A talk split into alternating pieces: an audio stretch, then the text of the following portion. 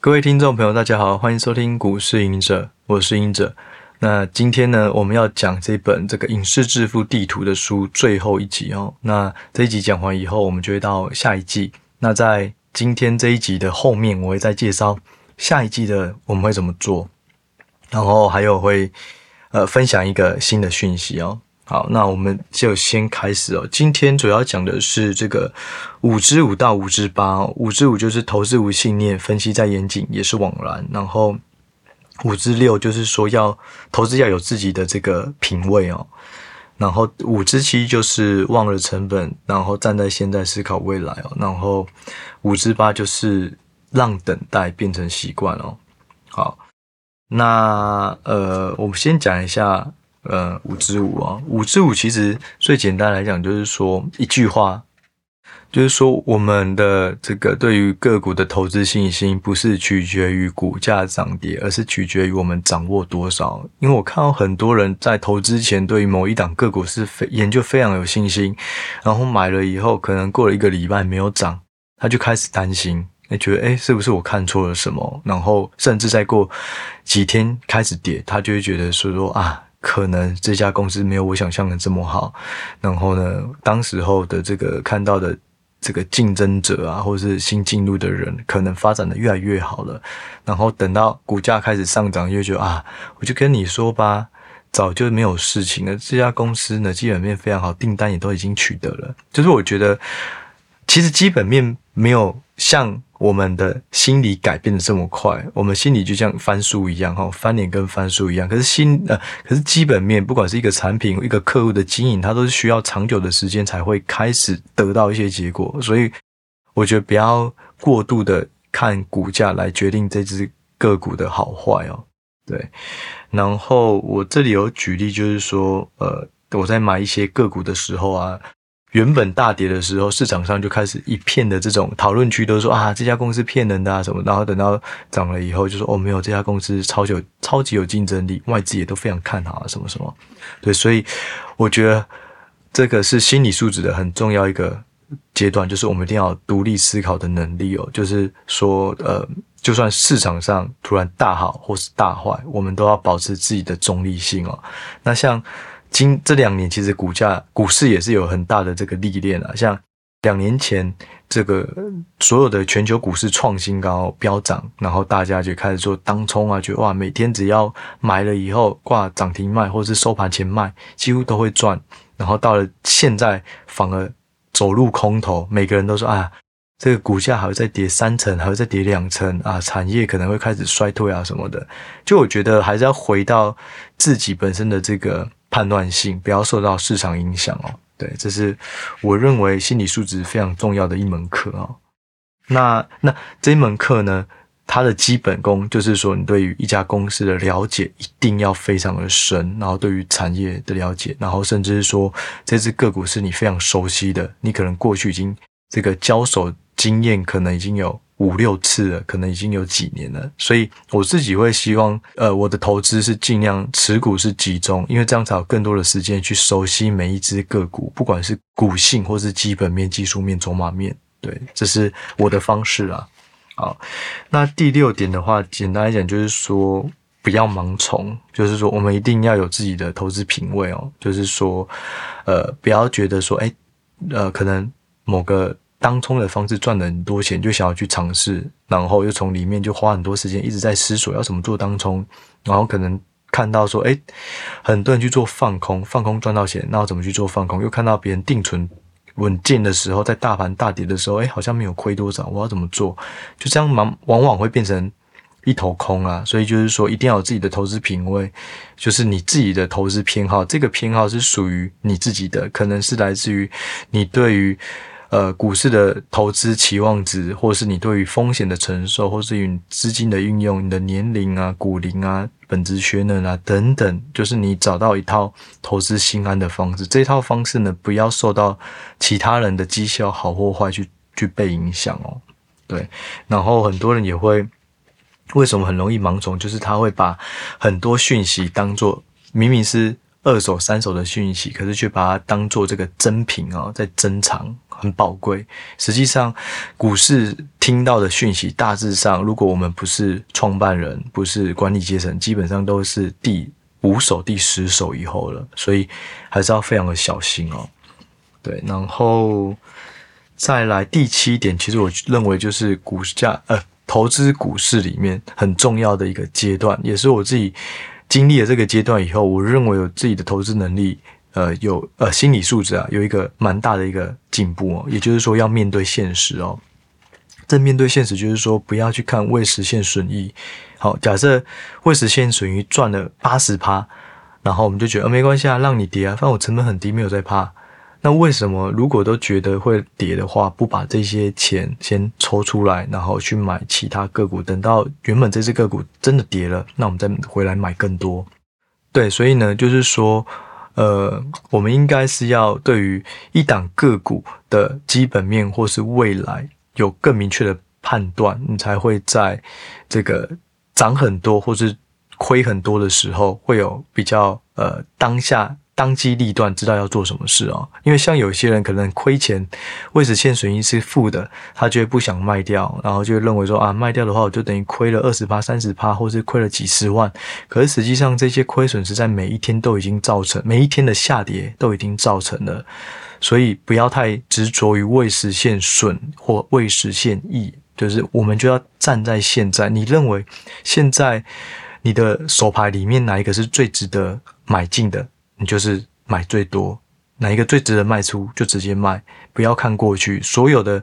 未实现其实是早就已经实现了，只是不要觉得是买呃卖了以后才实现，其实每一天都已经实现。所以就我而言的话，我会重新 reset，就是每天都重新定义自己的资产哦，就是说，呃，如果今今天这时间点来看，未来一个月、未来一季、未来半年。最值得投资的股票是什么？我就会当下马上去换，对，不会等到他说啊，他已经快要回本了，我再等一下。就是我认为，如果他回本是有压力线存在那里，是不容易回本，那我现在就卖。这种就是比较像是投资的效率啦。我认为是说，如果现在的持股它的对于我的获利或者资产的这个增加速度是慢的，甚至是负的，那就会赶快换掉，换到下一个轨道。或是像雪球一样，赶快去找下一颗这个雪球，它的轨道是更陡的，赶快去推，让雪球推得更大颗哦。对，这是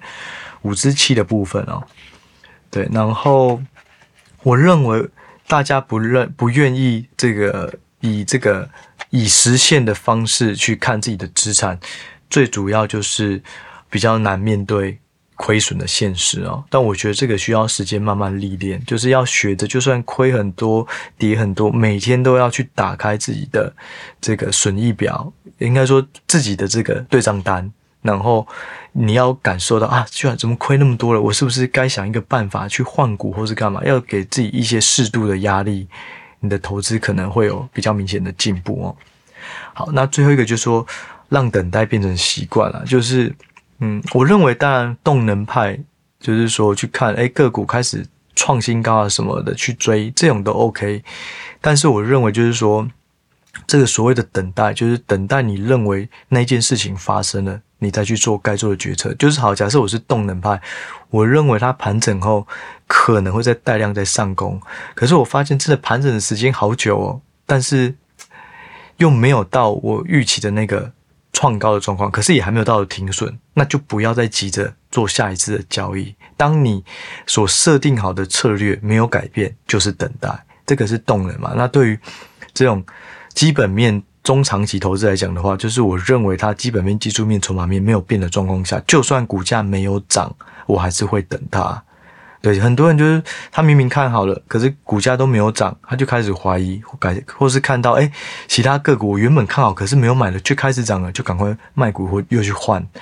对，就是说，其实很多时候你就是需要等待，因为我们看好一只股票，如果它真的是好的股票，它也不会马上涨，因为股票上涨是市场的共识。也许我们是先知，我们看到了，那但是我们要给它一些时间发酵。未来可能投信啊，或是其他更多投资公司、避险基金或是外资看到了，他们也会进来买，那它也会慢慢涨。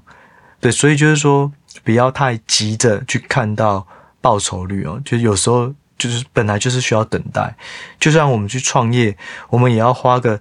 呃五十万、一百万，假设要开一个这个手摇店、咖啡店，它本来就不可能是第一天就回本。对，如果你创业都需要两年、三年回本算快了，那投资股票怎么就可以期期望说一天两天就马上赚到钱？我觉得这就是心态要稍微调整一下，哦，不要永远都是看到周围那个赚钱的那个样本，你就觉得啊，大家都赚好快，实际上可能就有那个人，而且那个人可能也等了半年了，类似是这样，所以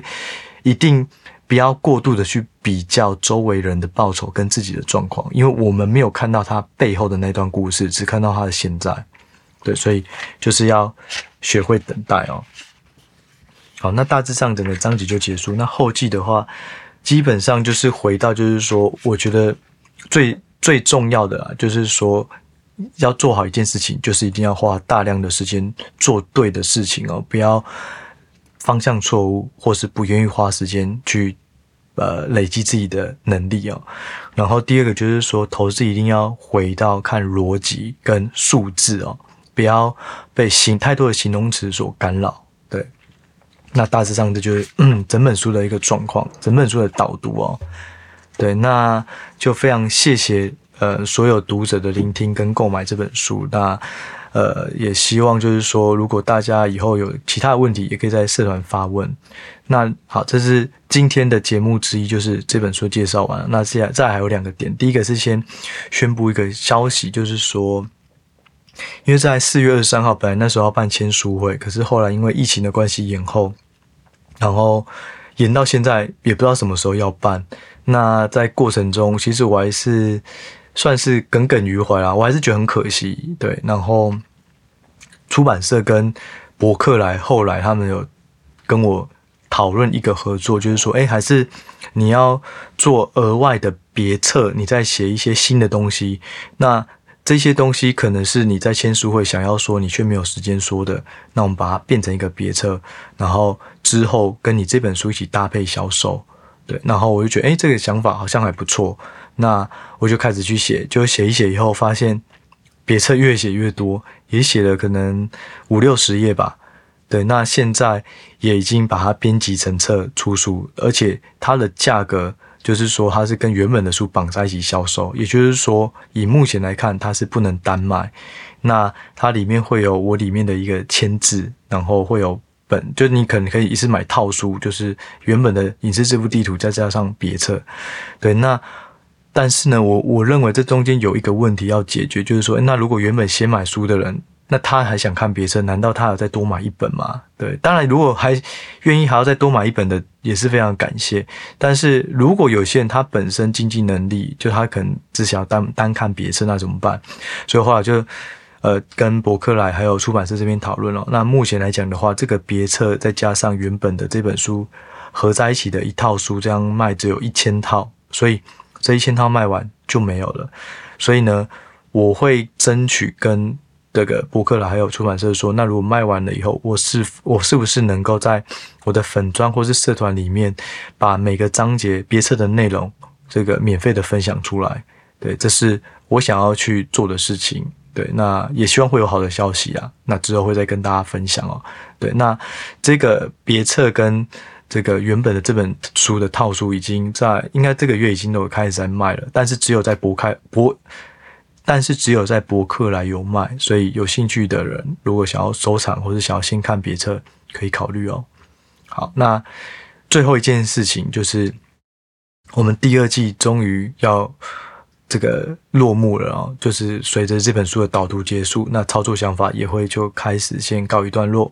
那下一季呢，我的准备就是，其实我筹划一阵子了，我的想法第三季就是会让更多听众。感受到分析师啊，感受到法人的资源哦，什么意思？就是说，呃，过去法人跟散户有很大的差异，在于法人能够拜访公司，然后法人能够有很多的分析师来聊，所以我能够知道产业的状况，我能知道公司的状况。那在下一季呢，目前有规划的，就是说我希望把扣公司这个东西呈现给观众，但是因为这个非常困难啊。就是说，如果我找一个上市柜公司的发言人来，那我讲他的问他的问题，可能大家会觉得，诶，我在帮他炒股，所以我觉得这为了有这种嫌隙，我就没有。做这件事情，我找了，就是刚好乐居的这个共同创办人，他也想要跟我聊，我就说，哎，那能不能给我们一个机会，就是我当分析师，然后演演绎一次我们在法人会怎么问你们问题啊？因为乐居他挂牌可能还有两三年之后吧，所以我认为是一个角度比较中性、客观，然后我在演绎这个过程，也能让观众知道说法人都怎么问问题，对，所以这是一部分。好，那后面的集数就是主要是我会跟一些这个券商的研究团队的分析师里面聊个别产业。那这个也是过去我们在法人常做的事情，可能每天或是每个礼拜都会有固定几天有不同的分析师，不管是总经面、美股、台股，每个产业都会有分析师来聊。那我们就会聊他对于市况的看法。那这个部分其实也比较不容易，是因为呃。这种券商啊，他们主要都是法人，针对法人，所以对于我在录 Podcast 来讲的话，可能是散户比较多，所以我认为他们是几率比较低啦。就是普遍来讲的话，对，所以我是透过我的一些私交跟人脉，有拜托到一些这个证券的。分析师团队哦，然后在未来也会一个一个跟我们聊个别产业，包含美股、包含总经、包含个别产业。对，那整体的呈现方式，我会希望是说，不管是乐居创办人，或者说后面的分析师，我都会分两集，一集在。简简单侧写他们的这个心路历程，让大家对于这些人的故事能够更深刻。那接下来就是回到专业面，开始讨探讨一些产业的讯息。那也希望第三季能够让更多听众有新的这种崭新啊，或是新鲜感，然后在投资上面也会有更大的进步。对，那这大致上就是今天的节目内容。那也期待第三季，我们就再相见喽，拜拜。